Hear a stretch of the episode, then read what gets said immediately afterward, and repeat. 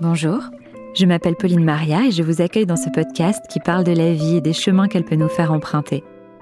Car si pour certains les routes semblent toutes tracées, d'autres sont amenés au gré du hasard, des rencontres, des envies ou de leurs convictions à prendre des petits sentiers de traverse, à bifurquer, à redessiner le chemin. Que ce soit sur le plan personnel, intime ou professionnel, les femmes et les hommes que vous allez entendre ici ont tous un point commun. Un beau jour, leur vie a pris un tournant, un virage. Bienvenue dans ce nouvel épisode de Virage. Aujourd'hui, j'ai eu le plaisir de recevoir Claire, danseuse et comédienne dont la vie a pris un tournant lorsqu'elle est devenue maman. Alors qu'elle venait de donner naissance à son premier enfant, Claire s'est retrouvée confrontée à une grande solitude et à l'immense sexisme qui existe dans la parentalité et l'éducation des enfants. Plutôt que d'accepter cette fatalité, elle a souhaité agir en créant l'association Parents et Féministes, qui compte aujourd'hui des milliers de membres et qui est devenue une référence en matière de parentalité égalitaire. Claire est venue me raconter son histoire, son combat, et m'invite dans les coulisses de cette association qui milite pour que l'égalité et le féminisme s'appliquent aussi quand on est parent ou enfant. Je vous souhaite une bonne écoute. Bonjour Claire. Bonjour. Ça va? Très bien et toi? Bah oui, ça va, je suis très contente qu'on enregistre un épisode. Merci d'être venue jusqu'à moi. Avec grand plaisir. On va parler aujourd'hui un petit peu d'un virage que tu as pris dans ta vie, puisque alors que tu étais euh, actrice et danseuse, et que tout se passait bien, que je pense que tu vas revenir dessus, mais tu étais super euh, bien dans ta carrière, un gros tournant est arrivé dans ta vie puisque tu es devenue maman. Et là, ça a un petit peu réveillé ta conscience féministe, tu as touché du doigt beaucoup d'inégalités dont tu n'avais pas forcément conscience à ce point-là avant ça. Et du coup, tu as créé une association qui est géniale, qui s'appelle Parents et Féministes, dont tu vas nous parler un petit peu. Euh, mais d'abord, j'aimerais qu'on parle de la première partie de ta carrière. Est-ce que tu peux me raconter quel genre de jeune fille t'étais et comment tu t'es destinée à la comédie et la danse? J'ai commencé euh, toute petite la danse. Mmh. Euh, ma première passion, euh, ça a été la danse classique très tôt et je suis entrée en sport-études à l'âge de 10 ans et c'était une vraie vocation. J'ai tout de suite dit à mes parents, c'est ça que je veux faire. Et j'avais comme ambition de devenir danseuse étoile, rien de moins. Alors j'ai fait le conservatoire, j'ai fait un parcours assez classique, conservatoire de région, puis conservatoire national. Et ensuite j'ai bifurqué vers la danse contemporaine et j'ai travaillé comme danseuse professionnelle pendant quelques années tout en ayant un peu euh, à l'arrière de la tête euh, le désir de, jouer la comédie et puis de diversifier de toute façon mes manières d'expression.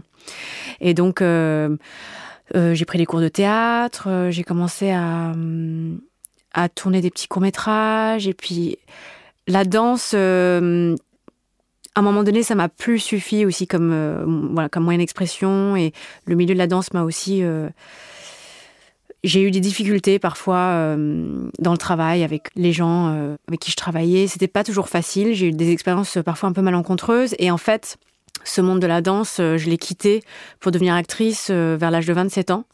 Donc c'était déjà un premier petit virage, voilà, dans ma vie. J'ai voulu, voilà, me réinventer à cet âge-là. Et puis à la fois, c'est un métier très différent parce que j'ai repris des cours, j'ai dû réapprendre, et c'est un métier voilà, vraiment à part entière. Et en même temps, il y avait une prolongation assez naturelle avec la danse puisque il s'agissait de raconter des histoires, d'exprimer de, des émotions et de se mettre en scène. Donc ça, ça m'a, ça m'a vraiment plu de continuer de faire un, métier différent, mais avec toujours euh, un acquis de danseuse qui m'a vachement servi aussi. Euh, oui. Voilà pour, euh, pour jouer. C'est très complémentaire, j'imagine. Mm.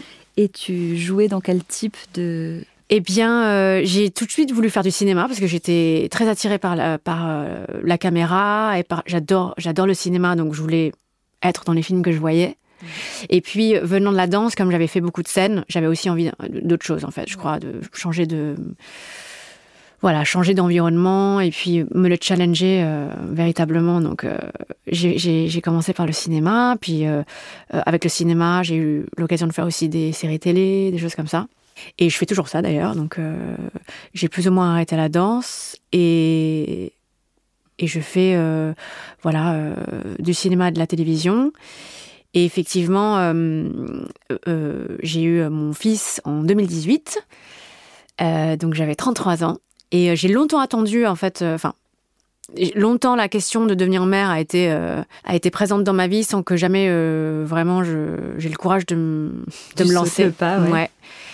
Ce qui est le cas en fait de beaucoup de mes amis euh, artistes, c'est que le moment de devenir mère, c'est un moment qui fait qu'on redoute beaucoup parce que ça veut dire mettre entre parenthèses ses activités professionnelles pendant un petit moment. Et quand on est danseur, quand on est danseuse, quand on est comédienne, ça arrive à un âge où en fait on est censé beaucoup travailler en fait. C'est un peu l'âge d'or, voilà surtout dans des métiers pour le coup où le corps est au centre aussi de la création, tu vois, c'est-à-dire danseuse surtout. Euh, j'imagine que c'est particulièrement difficile de prendre cette décision. Ouais, ouais, ça a été euh, très difficile parce qu'on a peur du corps qui change et puis on a peur de pas retrouver le corps qu'on avait avant, on a peur d'être mal perçu, euh, on a peur de s'éloigner de la scène ou de la caméra trop longtemps et qu'on nous oublie. Et c'est vraiment des questions que je m'étais posées pendant longtemps. Disons qu'arrivé à 30 ans, il y a, cette de questions euh, qui, qui, apparaît de alors, euh, est-ce que tu vas avoir des enfants? Est-ce que tu en veux? C'est pour quand? Etc. Quand tu es en couple, ça devient une espèce de une espèce d'évidence que tu vas vouloir avoir des enfants, ce qui n'est pas le cas de, de toutes. Et donc, euh, moi, quand on me posait la question, j'étais un peu terrifiée. Genre, je ne sais pas. Enfin, oui, j'en veux, mais pas tout de suite parce que j'ai pas fini ce que je suis en train de faire et tout. Et euh, j'ai euh, un peu retardé, poussé, poussé. Euh, jusqu'au jour où en fait une, une copine actrice qui a trois enfants m'a dit mais Claire quand tu seras maman tu seras tu, tu n'en seras qu'une meilleure actrice en fait ça va te ça va au contraire te remotiver et ça va te donner des ailes en fait. Et elle m'a vachement rassurée sur ça et forcé de constater que j'ai d'ailleurs euh, repris une activité professionnelle hyper intense après euh, la naissance de mon premier enfant et que j'ai bien travaillé et, en effet j'ai pris confiance en moi après euh, la naissance de mon fils. Donc comme quoi. Mais après, j'ai été conseillée au bon moment et par la bonne personne. C'est vrai que ça m'a rassurée. Mais comme quoi, c'est vrai que c'est intéressant parce que c'est un peu aussi ce que la société nous met dans la tête. Tu vois qu'une fois qu'une femme devient maman, c'est la fin de quelque chose pour elle parce que finalement, euh, euh, elle doit tellement donner dans sa vie personnelle que la vie professionnelle, euh, elle peut moins la remplir. C'est un petit peu la société qui met ça dans la tête aussi. Alors j'imagine encore plus dans les milieux artistiques, mais j'ai l'impression que toutes les femmes quand même en souffrent un petit peu de ce stéréotype. Ah oui, absolument. Et on le voit, euh, on le voit dans, tous les métiers, dans tous les domaines. Euh, on estime que les mères, voilà, elles doivent quitter plutôt le travail pour aller chercher leurs enfants. Quand il y a un enfant malade, c'est forcément la mère qu'on appelle et donc qui mm. va mm. quitter son, son, lieu de travail. Et il y a cette idée qu'une mère doit être au travail comme si elle n'avait pas d'enfant, être enfants comme si elle n'avait pas de travail. Et comme si la conciliation était impossible. Mm. Et c'est vrai que on en demande moins au père, hein, finalement. Ouais, il y a beaucoup de. C'est beaucoup représenté aujourd'hui. Il y a notamment une euh, illustratrice féministe qui avait fait un, des dessins, tu sais, où elle faisait un parallèle et tu voyais par exemple un papa qui rentrait avec euh, des fast-food et c'était Cool Dad. Une maman qui rentrait avec un sac de fast-food, Lazy Mum. Et tout était comme ça. Un papa qui poussait la poussette en regardant son, son téléphone. Oh, il est super. Et la maman, euh, oh, elle se désintéresse de son enfant. C'est malheureux, mais c'est. Ouais, le fameux dad blessing et mom shaming. Ouais. Qui, qui, en fait, euh, c'est tous les jours et c'est tout le temps et c'est assez insidieux. Et euh, ça participe à, à, la culpabilisation des mères. Et puis, ça, ça, tout ça, ça alimente en effet une vision de la société euh, qui discrimine les, les mères dans, dans, le travail et qui, qui font qu'il y a des inégalités salariales et de carrière encore aujourd'hui. Ouais. Et assez importante. Enfin, on est en 2022 et les, les écarts salariales sont, c'est assez hallucinant. Et du coup, donc, euh, tu tombes enceinte et est-ce que c'est à ce moment-là que cette euh, vision t'apparaît ou c'est à la naissance de ton premier enfant? Eh ben c'est euh, c'est ni l'un ni l'autre finalement. C'est alors c'est pas du tout en tombant enceinte. En tombant enceinte, euh, comme beaucoup de, jeunes mères, j'attends avec impatience. Je suis, assez contente. Je, je me je m'informe, je lis tous les livres qu'il faut sur voilà sur la grossesse, sur l'accouchement. Je fais mes cours de préparation. J'essaye d'impliquer mon compagnon au maximum, qui vient à certains cours d'accouchement, de préparation à l'accouchement je prépare mon projet de naissance, euh, je suis très impliquée. C'est-à-dire que vraiment, j'ai à cœur de m'informer, d'être euh, en maîtrise de ce qui va m'arriver, tout en ne sachant pas exactement ce qui va m'arriver, parce que le premier accouchement, comme tu le sais, c'est quand même la découverte totale et c'est l'inconnu. Donc, euh, je fais tout ça et en me disant, bah, ça va être génial, je vais devenir maman. Mm. Ensuite, j'accouche et arrive mon petit garçon. Et là, bah, mon monde euh, se retourne puisque je deviens parent et puis euh, je rentre chez moi avec mon petit bébé et puis là, je me rends compte qu'effectivement, euh, ouais, c'est du boulot, quoi. Et euh, moi, j'ai la chance d'avoir accouché au mois de mai et mon compagnon a pu prendre des longues vacances d'été. Donc, il a été avec nous quasiment deux mois, juillet, août. il a eu la chance de poser ses vacances. Et donc, j'ai eu quelqu'un d'assez présent à la maison. Et malgré tout, c'était vraiment euh, parfois extrêmement difficile. J'ai allaité mon fils et l'allaitement avait été difficile à mettre en place au départ. J'avais eu très mal et euh, bah, la souffrance physique, euh, bah voilà, c'est quelque chose. Avec le manque de sommeil, ça cristallise énormément de de souffrance et de et de tristesse aussi. J'étais j'étais parfois bien triste de pas être la mère que je voulais être mmh. parce que j'avais vachement idéalisé ça.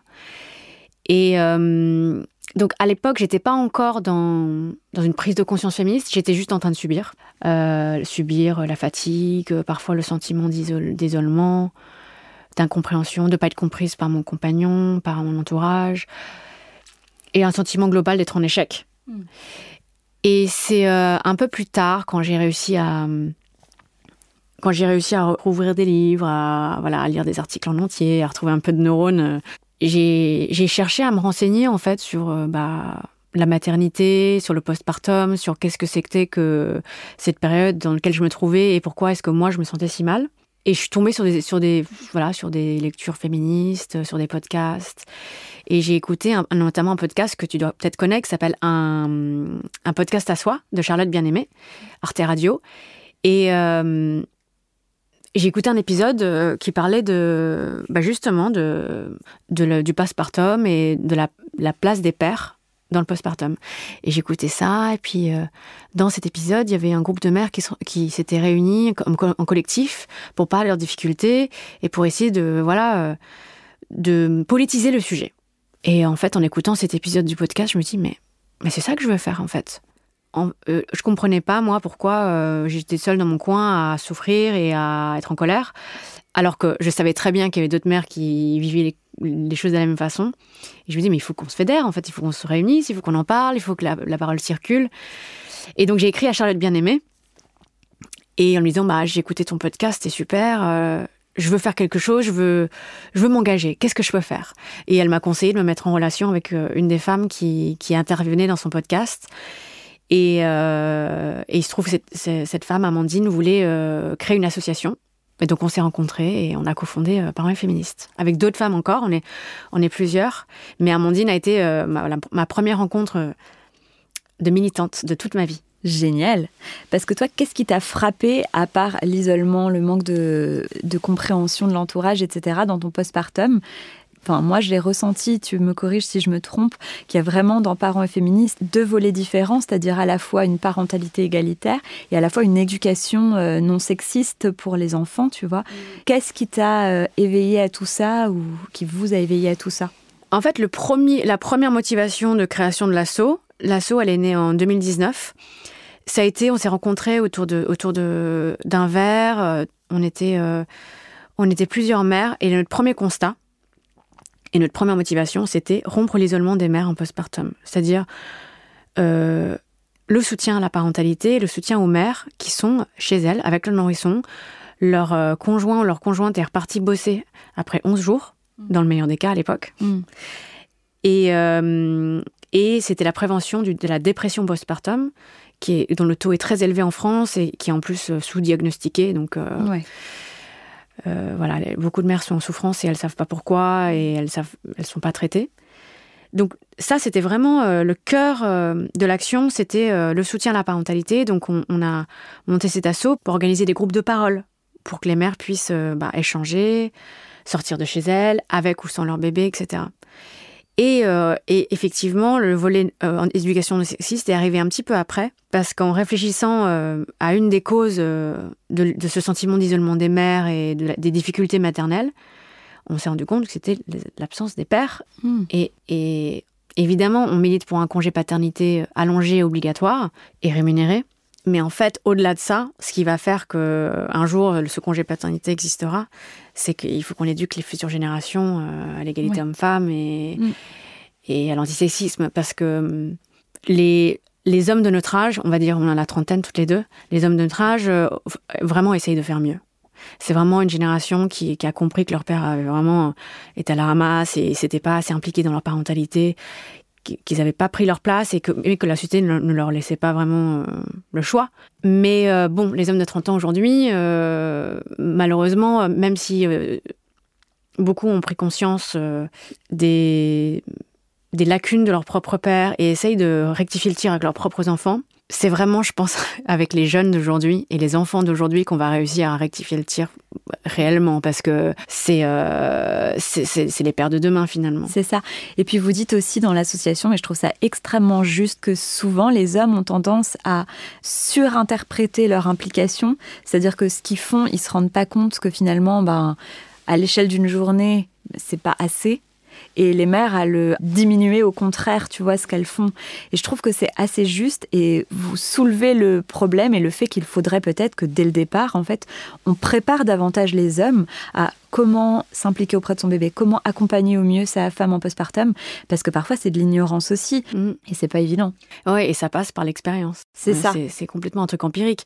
Les pères ne pourront jamais comprendre tant qu'ils ne le vivent pas, et, effectivement, on, on apprend en faisant. Mm. Euh, personne, euh, ni les femmes ni les hommes, euh, ne savent a priori mieux changer une couche que l'autre. Enfin, ça s'apprend. Mm. Et euh, moi, la maternité, la première nuit avec mon fils, quand il a fallu que je lui change sa couche dans le noir, j'étais pas, pas plus avancée que, que mm. n'importe quelle autre maman ou papa. Donc, c'est vraiment, ça paraît mais d'une simplicité effarante. Mais mm. si les hommes étaient à la maison pendant le même temps que les femmes, si le congé paternité était d'égale durée au congé maternité, et qu'il y avait un moment même de relais, je pense, où le père se retrouverait seul avec son nourrisson euh, quelque temps pour s'en occuper pleinement et apprendrait les gestes et, expérimenterait justement ce que c'est que l'intensité d'une journée entière avec un bébé, je pense qu'ils auraient quand même déjà euh, une idée un peu plus juste de ce que de ce que c'est que la parentalité.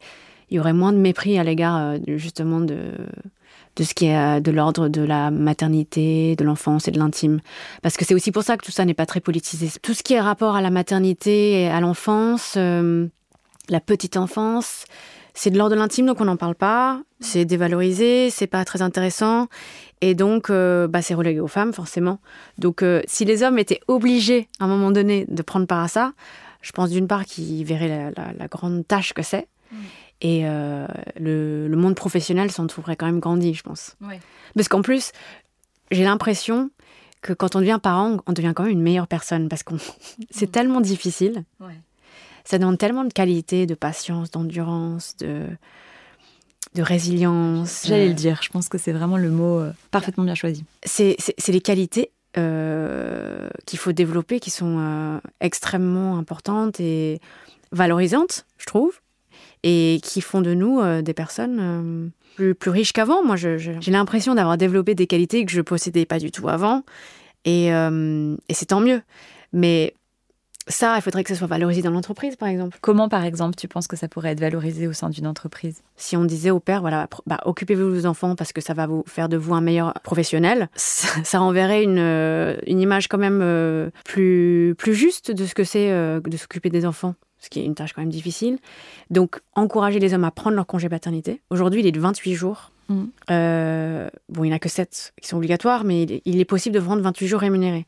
Si on, si on encourageait les hommes à le faire, ça enverrait l'image, euh, et ainsi qu'aux femmes d'ailleurs, que c'est important de, de, prendre soin des enfants. Mm. Et que ça nécessite euh, une vraie implication et que c'est normal que ce soit rémunéré.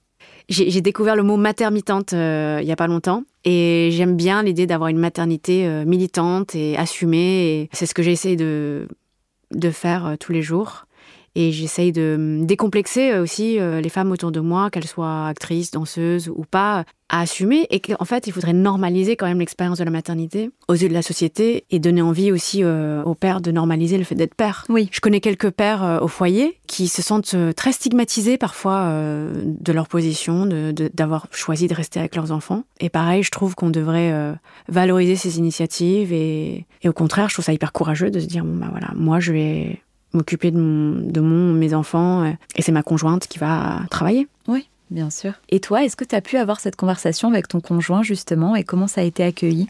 Oui, alors on l'a eu forcément parce que quand je lui ai dit que j'allais créer une asso, euh, il m'a il m'a demandé mais raconte-moi pourquoi? Non non, on en parle souvent. Pour revenir au tout au début, on a eu des forcément des disputes hein. quand un enfant naît. Ça met euh, ça met le souk hein, dans le couple. C'est ça a été des, des, des différends autour de qui fait quoi et pourquoi et comment et et euh, dans des moments euh, où les deux sont en manque de sommeil, mm.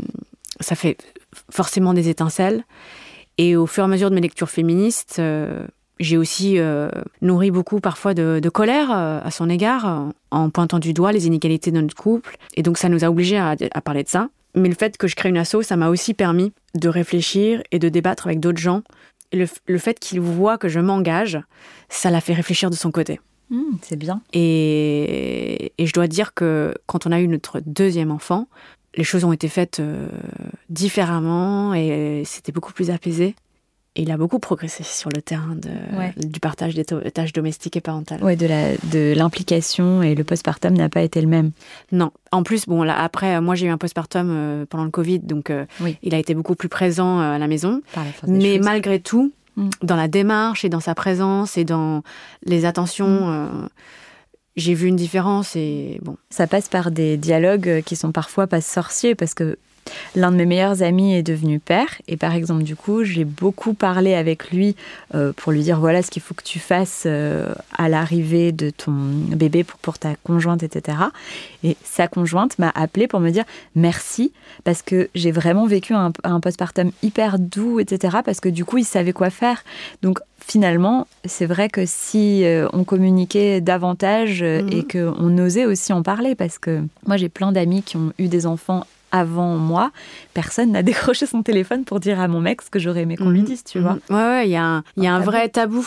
Et ça, c'est une, une, chose que nous, on essaye de défaire avec l'assaut à travers les réseaux sociaux et, et on, on, essaie de sensibiliser le public, les femmes comme les hommes. Mmh à parler en fait de, de ça, mais en toute bienveillance. Hein. L'idée, c'est pas du tout de stigmatiser mmh. ou de, de faire peur aux futures mères. Mmh.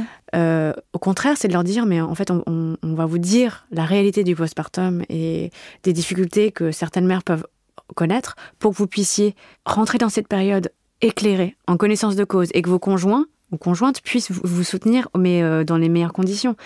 Et effectivement, euh, si on expliquait au père un peu mieux ce qui se passe, ne serait-ce que physiquement après un accouchement, pendant mmh. et après un accouchement, mmh. euh, bah, je t'assure que ça changerait beaucoup la donne, quoi. Oui. Et euh, c'est bête, mais euh, la base étant quand même de prendre toute la charge euh, domestique euh, pendant, pendant les premiers jours, c'est quand même un minimum, et ça, c'est encore pas acquis. Euh. Mm. Alors, comment est-ce qu'on peut demander à une mère qui est en train de se remettre d'un accouchement de faire le, le ménage euh, et la vaisselle et de se faire à manger? C'est pas possible, en fait. Et toi, du coup, dans ta démarche de maternité militante, parce ouais. que tu continues à exercer en tant qu'actrice, oui. est-ce que tu tu sens un regard un peu différent du fait de justement euh, militer euh, en ce sens-là, d'avoir ton association, d'être très active euh, publiquement sur ce terrain-là? Je sais pas. En tout cas, moi, ça me donne beaucoup de force et mmh. beaucoup de sens à ma vie. Parce que bah, quand on est actrice et acteur, il euh, y a plein de moments où on ne travaille pas. Ça, c'est la réalité du métier, c'est qu'on est bien souvent en attente. Mmh. Et de militer, d'être engagé, ça, ça donne beaucoup de sens à ma vie et ça me donne des objectifs euh, tous les jours et toutes les semaines. Ça me donne euh, des choses à faire qui ont du sens et qui, pour moi, euh, me nourrissent parce que j'ai l'impression d'avoir une empreinte positive sur la société, de mmh. changer les choses, quoi. À, à, mon échelle, évidemment, mais sans doute que dans le cinéma, il bah, y, a, y a cette espèce de mythe de, de l'actrice euh, glamour, séduisante, désirable, qui doit être disponible, en fait. Et mmh. si elle est mère, bon, bah, elle est, elle pas très disponible. Elle est moins disponible. Elle est peut-être moins désirable. Mmh. Et je constate, euh, je vois euh, les actrices euh, de mon âge qui, enceintes, tout d'un coup, elles, elles en parlent pas, elles cachent leur grossesse, elles communiquent pas du tout dessus comme si ça n'existait pas, et puis hop, leur bébé naît, et puis elles retournent travailler, et puis c'est un non-sujet. Oui, j'imagine que ça te donne envie de donner un sacré coup de pied dans la fourmilière, tout ça. Et autre chose que vous avez pu mettre en place sur le site que j'ai trouvé vraiment super, c'est la note que vous proposez d'envoyer, mmh. la facture à envoyer, quand tu disais que la période de confinement, alors qu'on aurait pu penser que ça allait euh, donner envie au père de prendre sa part et de faire davantage de tâches ménagères, malheureusement, beaucoup de choses se sont ajoutées au niveau charge mentale euh, sur euh, les épaules des femmes et que c'est des énormes heures de travail non rémunérées qui sont accomplies chaque jour par les femmes et qui ne sont absolument pas reconnus. Mhm. Vous avez mis sur le site à disposition une facture à envoyer de manière symbolique que tu peux envoyer un petit peu à qui tu veux, ton conjoint. euh, Ouais, en fait, l'idée nous est venue, ça s'est fait en Allemagne. Il y a des femmes qui ont fait ça et qui l'ont envoyé à leur bourgmeister. Donc, euh, une facture de toutes les heures, facturée euh, de tâches ménagères, parentales, etc. Et on s'était dit, bah, il faut qu'on fasse la même chose et on l'enverrait euh, au gouvernement, par exemple. Ou, euh, oui, en effet, à son employeur. Ou, mais nous, on avait plutôt l'idée que c'était à l'État. euh, qu'on devait euh, réclamer euh, ces heures et symboliquement valoriser en fait monétairement ce, ce- ce travail qui est invisibilisé et qui n'est jamais pris en compte et qui pourtant fait tenir toute la société. On a fait ça pour sensibiliser les gens au fait que c'est un travail et qu'il doit être valorisé. Et que c'est en plus un travail qui s'ajoute au travail. oui, c'est la double journée. Donc euh, c'est c'est bien de le rappeler, euh, de le Mm. rappeler sans cesse. Il est également mis en avant euh, sur l'association du coup les différences dans l'éducation et notamment euh, il a été créé un petit livre de coloriage euh, qui est super parce que c'est vrai que c'est difficile quand tu essaies d'élever un enfant euh, hors stéréotype avec le chevalier courageux et victorieux et euh, la, princesse euh, fragile et esselée. C'est difficile de sortir de ces sentiers battus. Et vous, vous avez proposé ça justement en créant un, un carnet de coloriage. Est-ce que tu peux m'en dire un petit peu plus? Oui, bah, l'idée nous est venue parce qu'en fait, on, est, on a un groupe de travail qui s'appelle Éducation non- sexiste. Et euh, ce groupe de travail, on passe beaucoup de temps à constater que la littérature enfantine est sexiste, que euh, les magazines euh, dans les kiosques le sont, que les jouets, que les vêtements, que voilà, que tout l'environnement euh, des enfants est quand même très binaire et stéréotypé. Et on s'est dit, mais qu'est-ce qu'on peut faire à notre échelle pour proposer autre chose? Et on s'est rendu compte que, par exemple, ce que faisaient beaucoup les enfants jeunes, c'était du coloriage. Et donc, on a demandé à 11 euh, illustratrices de nous faire des dessins euh, à colorier, mais qui qui brisent les codes et qui soient euh, non sexistes, inclusifs. euh, Et euh, elles nous ont proposé des super dessins. Donc, on a des chevalières euh, qui se battent contre des dragons, euh, des femmes et des, des filles et des garçons astronautes. On a un père euh, euh, qui s'occupe de ses enfants, qui voilà, qui, qui se fait coiffer par son fils. Euh, on a des ballerines, euh, filles et garçons. Et euh, on, on a fait des préventes sur Internet euh, via une plateforme qui s'appelle KissKissBankBank. Et on a défoncé le plafond euh, qu'on avait, qu'on s'était, un objectif qu'on s'était fixé. Et on a vendu ça à Noël. Donc c'était des préventes pour Noël. Et on l'a réédité la- l'année dernière, en 2021. Et ça a super bien marché. Et euh, je pense qu'on va essayer d'en faire une nouvelle édition euh, l'année, cette année, là, 2022. Le nerf de la guerre, euh, au final, c'est quand même l'éducation. Qu'est-ce qu'on propose comme vision de la vie et de la société et des êtres humains à nos enfants?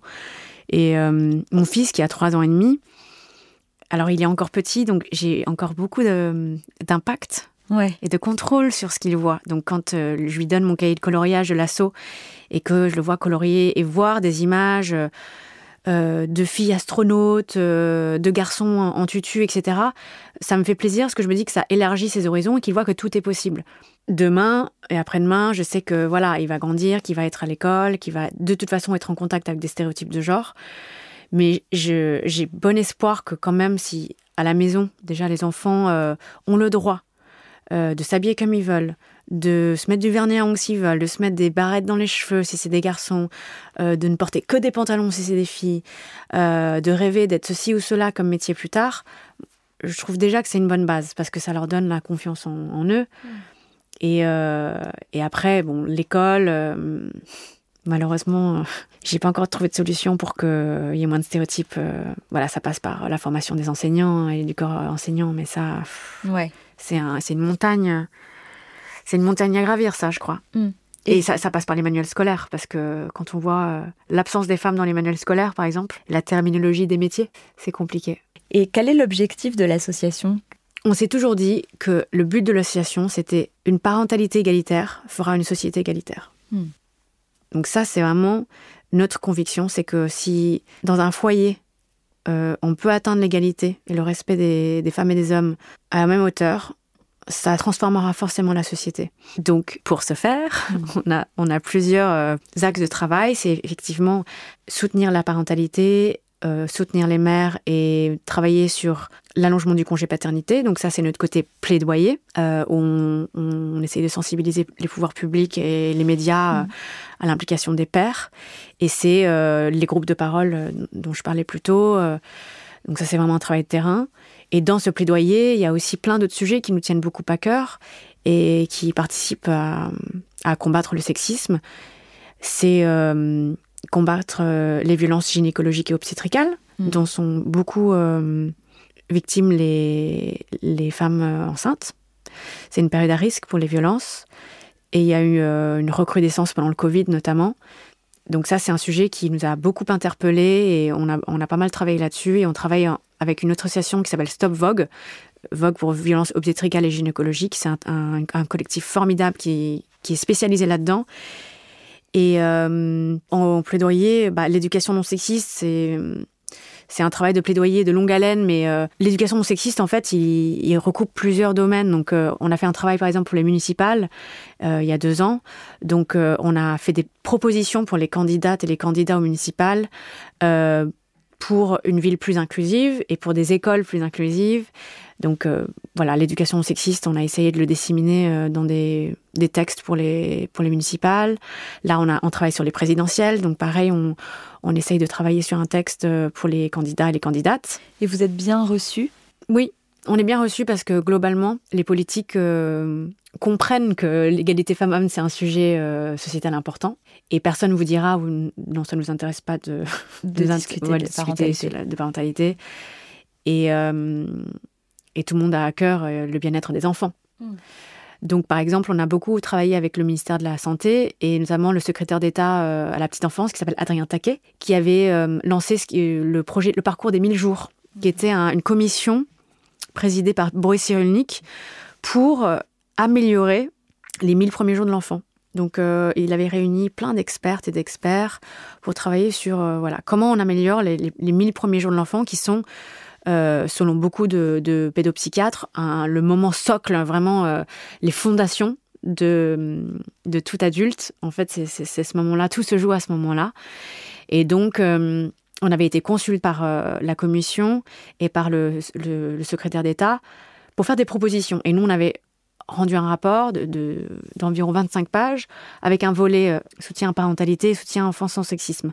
Le, dedans, il y avait le fameux allongement du congé paternité, qui avait été euh, préconisé par la commission. Il avait été préconisé à 9 semaines. Mmh. Donc on voit ce qu'il en reste. Mmh.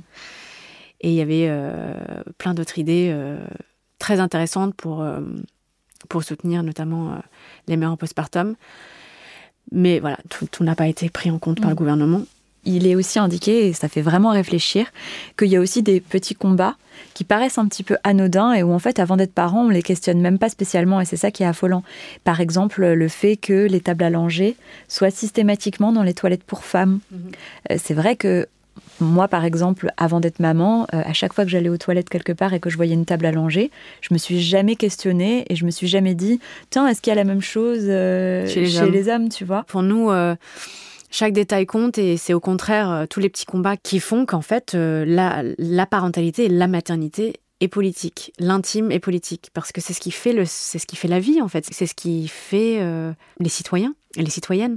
Et selon toi, qu'est-ce qui pourrait faire la différence? Pourquoi vous vous battez aujourd'hui? Pour moi, ce qui peut vraiment changer les choses, c'est une politique courageuse. Et il faudrait que la classe politique s'empare du, du, sujet de la parentalité et de la mise au monde des bébés sérieusement Malheureusement, les politiques d'aujourd'hui sont des gens vieillissants d'une autre génération. Je crois qu'ils n'ont aucun intérêt à le faire. C'est très lointain pour eux. Et je pense qu'ils ne prennent pas du tout en considération euh, les besoins des parents. Donc ce sera, j'espère, euh, à la nouvelle génération et aux futures générations de le faire. Je suis assez confiante, mais pour moi, ça passera par, par de la politique publique, par des politiques de santé publique, par de la sensibilisation et par la culture. Parce que si on voit au cinéma, dans les séries télé, si on lit des livres euh, qui parlent de la parentalité euh, avec transparence, avec euh, voilà, en mettant sur la table les vrais sujets et en racontant des vraies, voilà, les vraies histoires de, de, parentalité, déjà ça nourrira l'inconscient collectif et on pourra mieux considérer les parents. Mm. Et tu disais qu'il fallait aussi mettre les pères, les préparer avant la naissance et les mettre en immersion finalement avec tout ça. Comment ça, ça pourrait être fait par exemple? Bah, il faudrait que, par exemple, dans les cours de préparation à la naissance qui sont obligatoires pour les mères, bah, que ces cours soient obligatoires pour les pères et que dans le cursus, il y ait euh, une transmission sur euh, le, voilà, euh, le postpartum, enfin qu'il y ait au moins, je sais pas, un ou deux cours sur ce que c'est que le postpartum, physiologique, mais aussi les enjeux psychologiques et, et que les pères soient obligés de s'y rendre et qu'ils soient, qu'ils soient comment dire, que les employeurs puissent libérer euh, les futurs pères euh, pendant ce temps-là. Mmh. Normalement, les pères ont, le droit de quitter leur, euh, leur poste pour les trois échographies de leur conjointe. Ça devrait être pareil pour les préparations à la naissance, en fait. Sur le sujet des, violences obstétricales et gynécologiques, je pense que dans la préparation à l'accouchement, on pourrait rajouter un volet sur le consentement et sur voilà les pratiques mmh. et sur ce fameux projet de naissance. Euh, et voilà, et juste donner les clés aux mères et aux pères sur ce qu'on peut euh, leur proposer ou pas. Et euh, ce, voilà les pratiques qui sont acceptables ou pas dans une salle d'accouchement. Parce que souvent les mères sont très infantilisées pendant la période de, de, grossesse. Et on leur explique pas tout.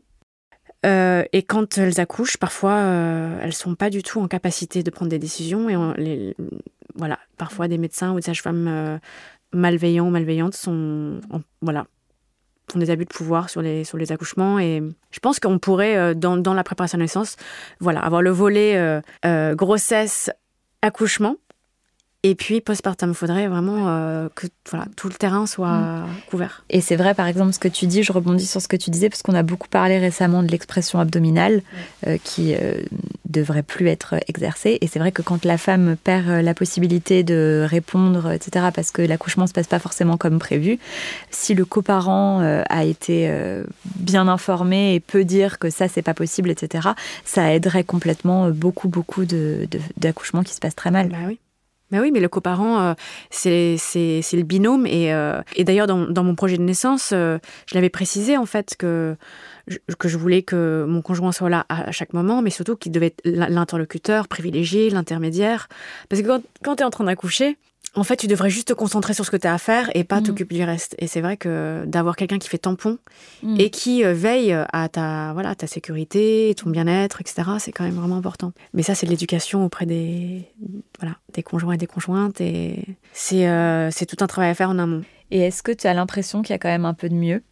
Je suis un peu sceptique, je dois dire. Je, Enfin, je vois bien les évolutions. De, par exemple, moi j'ai 36 ans, donc je vois bien qu'entre euh, l'époque où j'ai grandi et maintenant, bah oui, il y a une prise de conscience euh, quand même plus large de, de des stéréotypes qui sont véhiculés et qui sont pas souhaitables. Je vois bien que ma génération euh, est un peu plus enclin à, à, proposer plus de choses à leurs filles, mmh. mais je vois bien aussi qu'il y a des grandes réticences à ouvrir tout ce qui est soi-disant féminin, mmh. avec des gros guillemets, aux garçons. Moi, je, vois bien que même dans des milieux très progressistes, c'est difficile de faire porter du rose à un garçon ou de l'habiller en fée pour les anniversaires euh, ou à lui mettre du vernis à ongles. En revanche, il est beaucoup plus acceptable d'habiller une fille en pompière, euh, de lui mettre un jean bleu ou euh, de l'inscrire au judo. C'est bah, la hiérarchisation voilà, des, des signes extérieurs de, de, bah, de genre, c'est-à-dire que voilà le rose et le bleu, d'accord, mais bon, le bleu c'est mieux quand même. Ouais. Hmm. Voilà. Et donc, quand tu me demandes est-ce que ça a changé, est-ce que la société change, est-ce qu'il y a du mieux, honnêtement, je suis pas sûre. Et pas aller à grande échelle. Peut-être que dans certains milieux très privilégiés, et encore, beaucoup de milieux privilégiés sont assez conservateurs finalement. Je, pense que hum, il y a des bonnes volontés et il y a des, il y a des gens qui travaillent beaucoup là-dessus. Et je rencontre pas mal d'étudiants et d'étudiantes en, sociologie qui, font qui travaillent sur le genre. Et je vois bien que ça intéresse les gens et ça intéresse les jeunes. Mais je trouve que les parents d'aujourd'hui sont encore euh, dans des schémas un peu euh, à l'ancienne. Hum. Ça t'a changé en tant qu'actrice? De devenir mère? Ce combat euh, quotidien? Oui, parce que du coup, j'ai mis mes lunettes de féministe et mm. comme je ne peux plus les enlever, je vois tout, euh, euh, toutes les discriminations, je les vois. J'ai une espèce de radar à discrimination. Je, vois les choses différemment. Je vois comment les hommes s'adressent aux femmes sur un plateau de tournage. Je compte le nombre d'hommes et le nombre de femmes sur un plateau de tournage. Je vois euh, la différence de traitement. Euh, au contraire, quand il n'y en a pas, je le vois et je le, je l'encense. Tu le soulignes. Oui, je le souligne. C'est-à-dire que quand je vois, voilà.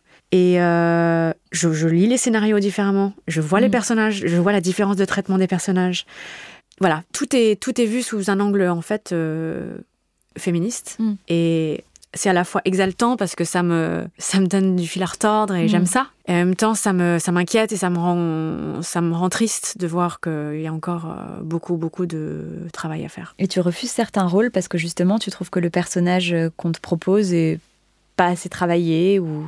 Alors, malheureusement, j'en suis pas au niveau où je peux refuser des rôles. Mm. Euh, par contre, ça m'est arrivé de recevoir, euh, de, recevoir des textes pour des castings où je trouvais que le personnage était vraiment trop stéréotypé. Dans ce cas-là, je le fais savoir à mon agent. Je vais au casting et on se dit, bah, si jamais on, on veut te revoir, Là, euh, on peut essayer de travailler sur le rôle et voilà, exprimer des désaccords. Et je vois qu'il y a des actrices qui font ça, euh, qui se battent pour que les rôles soient plus intéressants ou qui, ont la possibilité de refuser des rôles. Et j'espère qu'un jour, j'aurai le, luxe de pouvoir dire non. Non, je veux pas ce rôle-là, je veux le rôle du mec là. Et eh ben, c'est tout ce que je te souhaite en tout cas. Bah, écoute, je te remercie beaucoup d'être venu raconter euh, ton histoire et qu'on ait pu papoter sur ce sujet ô combien important. Merci beaucoup à toi euh, de t'être intéressée à Point Féministe. Mm. J'adore le travail que vous faites et surtout continuer euh, le combat parce que la route est encore bien longue. Et oui, et oui. Merci beaucoup Claire. Merci à toi. À bientôt. Voilà, le moment est venu de se quitter. J'espère que vous avez apprécié cet épisode. Je vous donne rendez-vous la semaine prochaine pour découvrir un nouvel invité, un nouveau parcours et se faire embarquer dans un nouveau virage. En attendant, prenez soin de vous et bonne semaine.